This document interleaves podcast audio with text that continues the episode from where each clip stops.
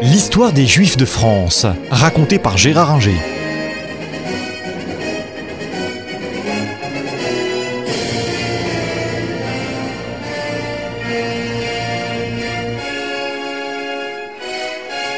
On a vu qu'au 19e siècle, la situation des Juifs de France était bonne. Ça a été une période heureuse pour euh, l'ensemble des Juifs euh, français. Entre 1818, euh, l'abrogation, ou plutôt le non-renouvellement du décret infâme de Napoléon, jusqu'à l'affaire Dreyfus, donc pendant près d'un siècle, la situation des Juifs en France s'est nettement améliorée. Euh, ils ont peu à peu intégré la société française en euh, gravissant les échelons de cette euh, société, échelons économiques et même politiques. Est-ce que pour autant on peut dire qu'à cette époque l'antisémitisme a disparu? Hélas non. Euh, on a eu d'abord la continuation de l'antijudaïsme traditionnel qui continuait à être très présent dans les milieux euh, catholiques. Euh, par exemple, le pamphlétaire Louis Veuillot, qui dirigeait un journal sous le Second Empire, s'appelait L'Univers, s'en prenait régulièrement aux Juifs. De la même façon, euh, les frères Goncourt, euh, ceux du fameux prix, étaient, on le voit bien dans leur journal, des euh, anti-juifs convaincus. Et puis, on a vu apparaître un anti-judaïsme ou un antisémitisme nouveau avec les milieux socialistes non pas que les socialistes euh, étaient euh, tous antisémites, euh, c'était heureusement pas le cas, mais une minorité d'entre eux l'était parce que pour eux, les juifs symbolisaient le capitalisme. Et on peut dire même que Marx, malgré ses origines juives, n'a pas manqué à cette idée comme quoi le capitalisme égale juif. Alors en France, ça commence très tôt. Euh, dès 1844, on a un livre qui s'appelle euh, Les Juifs rois de l'époque, écrit par un socialiste appelé Tousnel. Proudhon, le fameux Proudhon, le père de l'anarchisme, était euh, antisémite. il l'était d'ailleurs de la même façon, il était misogyne, donc il était hostile à beaucoup de choses et à beaucoup de personnes. Euh, des leaders pendant, euh, avant et pendant la Commune, comme Benoît Malon euh, l'était également, mais encore une fois, ça reste minoritaire. Et comme l'a dit le socialiste allemand, le social-démocrate allemand Bebel, l'antisémitisme, c'est le socialisme des imbéciles, c'est-à-dire ceux qui confondent le capitalisme avec les juifs comme s'il n'y avait pas euh, de capitalistes qui n'étaient pas juifs, ou bien comme s'il n'y avait pas des juifs qui étaient loin d'être des capitalistes.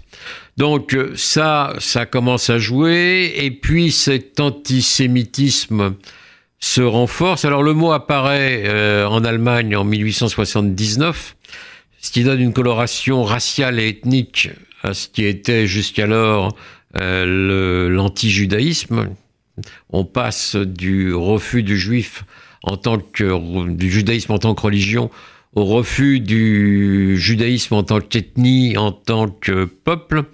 Euh, et euh, cela atteint aussi progressivement la France. Alors cet antisémitisme va commencer à croître réellement euh, au début des années 80, notamment en 1882, quand une banque catholique, la Banque de l'Union Générale, s'écroule elle s'écroule selon ses promoteurs euh, catholiques et certains journaux parce que les juifs et les Rothschild ont tout fait pour la couler, ce qui est faux.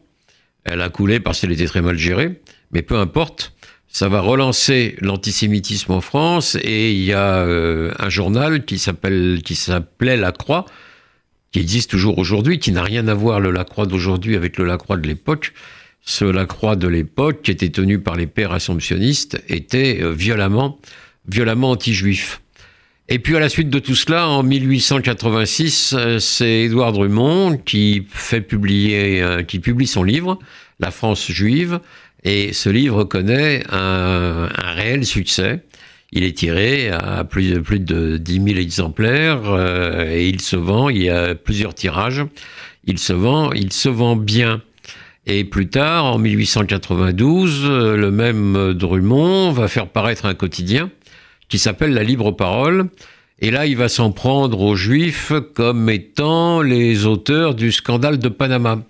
Alors le, le scandale de Panama, c'est le fait que Ferdinand Lesseps, c'est lui qui avait créé le canal de Suez, avait voulu créer la même chose à Panama, avait emprunté euh, de l'argent et pour en emprunter davantage, il avait besoin de l'accord du Parlement et euh, on avait versé des chèques à plusieurs parlementaires. Et donc on accuse les Juifs d'avoir été à l'origine de tout ça, d'avoir euh, touché de l'argent de la part de, de Lesseps et de ses proches, ce qui est pas faux pour certains, mais c'était une minorité. Euh, de toute façon, il y en a qu'un, il y a qu'un seul parlementaire qui a avoué et, et qui donc s'est fait prendre. Les autres n'ont rien dit. Mais donc tout le monde dit euh, les juifs, les juifs, les juifs, et tout ça crée un climat euh, qui va se révéler désastreux quelques années plus tard avec l'affaire Dreyfus.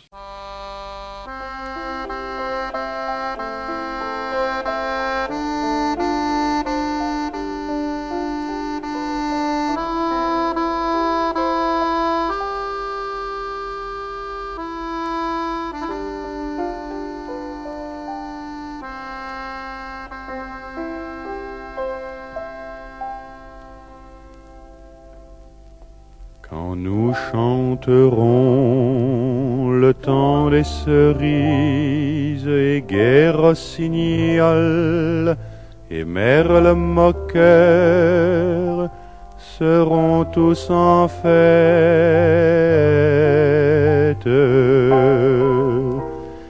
Les belles auront la folie en tête et les amoureux du soleil au cœur.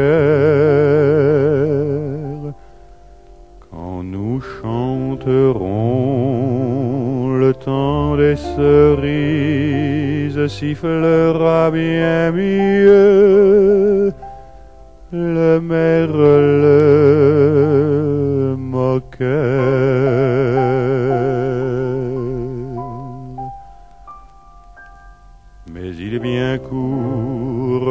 le temps des cerises où l'on s'en va de cueillir en rêvant des pendants d'oreilles.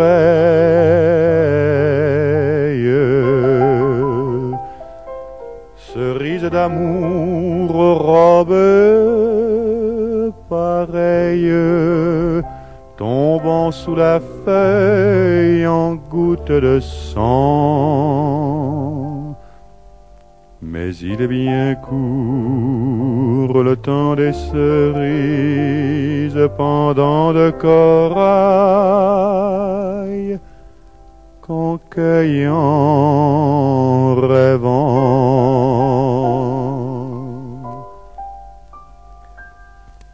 Quand vous en serez au temps des cerises, si vous avez peur des chagrins d'amour, évitez les belles.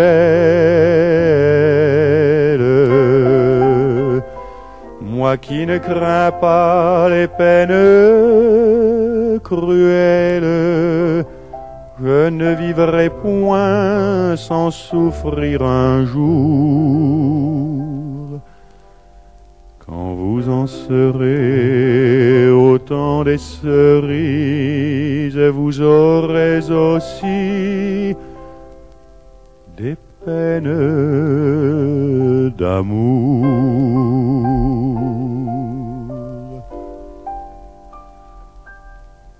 J'aimerai toujours le temps des cerises, c'est de ce temps-là que je garde au cœur une plaie ouverte.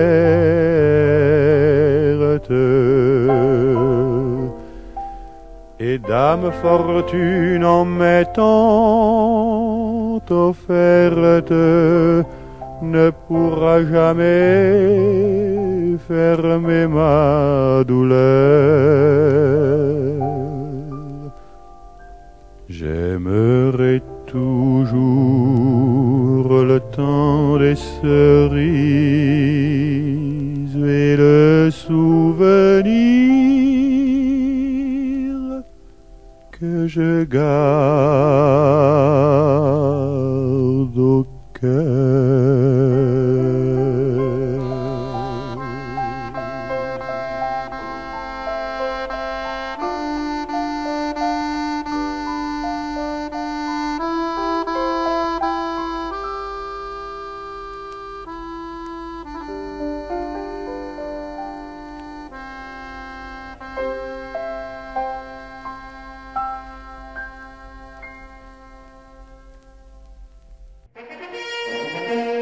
Retrouvez un nouveau feuilleton de l'histoire des Juifs de France raconté par Gérard Inger la semaine prochaine.